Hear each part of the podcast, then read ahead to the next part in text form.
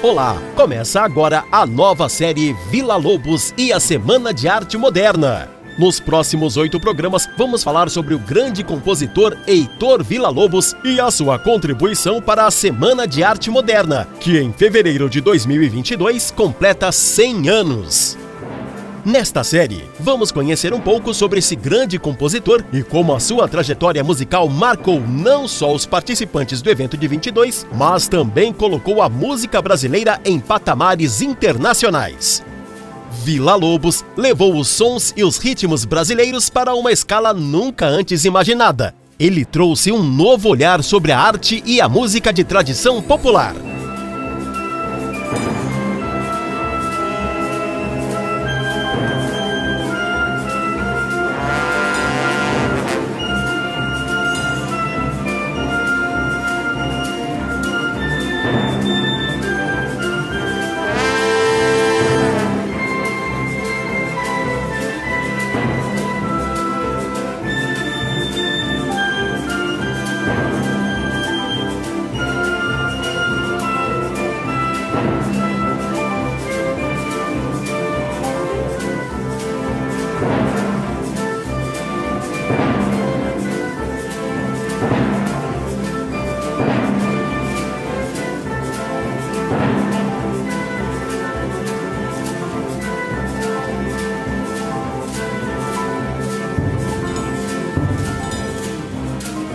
Acabamos de ouvir um trecho da Baquiana número 2 de Vila Lobos. Essa é uma de suas músicas mais famosas. Vila Lobos é considerado o maior compositor erudito brasileiro conhecido internacionalmente. Ele é uma referência dentro da música erudita mundial. Heitor Villa-Lobos nasceu em 5 de março de 1887 na cidade do Rio de Janeiro estudou música desde cedo e, aos 13 anos, após a morte de seu pai, passa a trabalhar tocando violoncelo em teatros, bailes, bares e cafés na cidade do Rio de Janeiro.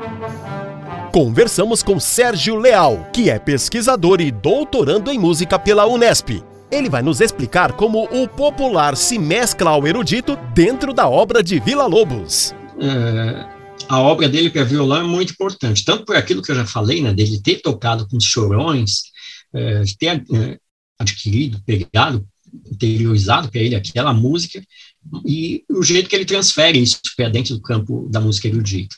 É, como que era o violão nessa época, né? Bem, pelo menos até por volta dos anos 20, que é onde a gente começou a conversa, o violão era tido como um instrumento de vagabundo, era um, um, instrumento assim que é até caso de polícia, né? Se alguém fosse visto com um violão na rua, podia ser preso ou algo do tipo. A polícia expulsava o cara. Era uma coisa vista assim como de que não queria trabalhar, de é, enfim, havia um preconceito muito grande. Né? E o fato dele ter assumido o violão como um grande instrumento e ter construído essa obra, levado para a sala de concerto, naquela formalidade toda, então ele levou violão, ajudou, não só ele, né, muitos caras importantes, como alguns que tocaram, o João Pernambuco, outros que tocaram no, naquele grupo que eu falei, os Oito Batutas, teve muitos nomes importantes que nunca é uma pessoa só, né? Mas no caso do Vila Lobos, dentro do mundo erudito, ele levou o violão não só no Brasil, mas para o mundo inteiro. Como eu disse, a obra dele é referência para qualquer estudante de violão no planeta inteiro. É, ouçam mais, né? O, é, Claro que é um, o, o repertório, como a gente está falando de Vila Lobos, é um repertório mais. Ele tem essa fusão entre erudito e popular, mas é, é uma perna mais dentro do erudito.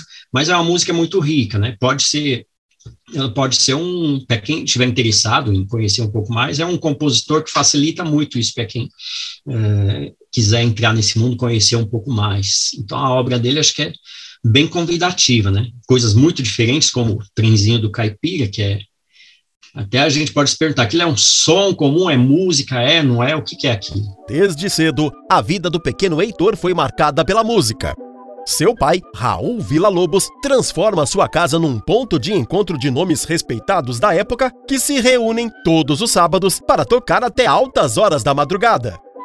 Vamos ouvir um trecho de Chiquinha Gonzaga, que era bem conhecida nesse período. Santana, volta executada pelo grupo Chiquinha Gonzaga, Francisco da Casa Edson.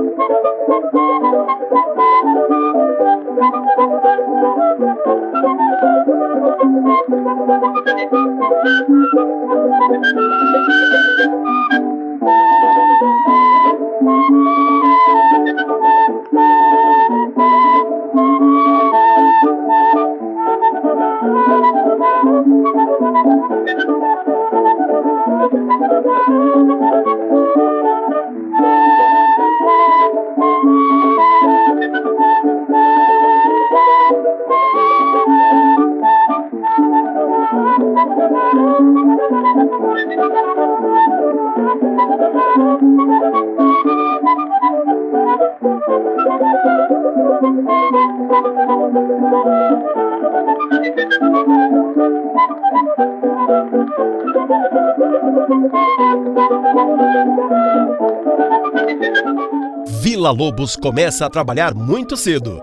Ele tem contato com músicos profissionais da cidade do Rio de Janeiro, que no início do século XX era a capital do país e onde tudo acontecia. Ele passa a frequentar outros espaços e conhece Pixinguinha e Donga.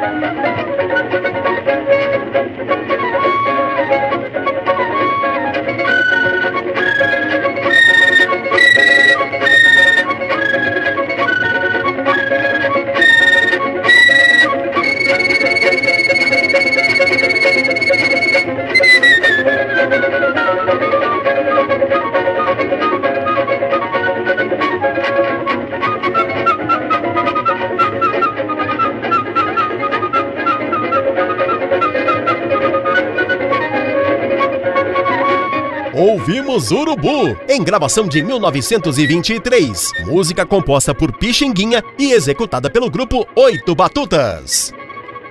Os Oito Batutas foi um conjunto musical brasileiro que teve grande sucesso, formado por Pixinguinha na flauta, Donga e Raul Palmieri no violão, Nelson Alves no cavaquinho, China no canto, violão e piano, José Alves no bandolim e Ganza e Luiz de Oliveira na bandola e reco-reco. O repertório do conjunto incluía choros, machiches, canções sertanejas, batuques e cateretês. Formado para se apresentar no Cine Palais, entre os intervalos das sessões de cinema, o grupo acabou se tornando uma atração à parte, maior até do que os próprios filmes. Mas por hoje ficamos por aqui. Não perca o nosso próximo programa. Vamos te contar mais sobre a história dos primeiros anos e as influências musicais desse grande mestre. Agora, se você quiser saber mais sobre Vila Lobos e a Semana de Arte Moderna, criamos um podcast especial para você. Lá você encontrará todas as entrevistas da série na íntegra. Entre no site aqui da rádio. Você pode baixar e compartilhar com todos os amigos. Te esperamos na próxima semana. Até lá! Thank you.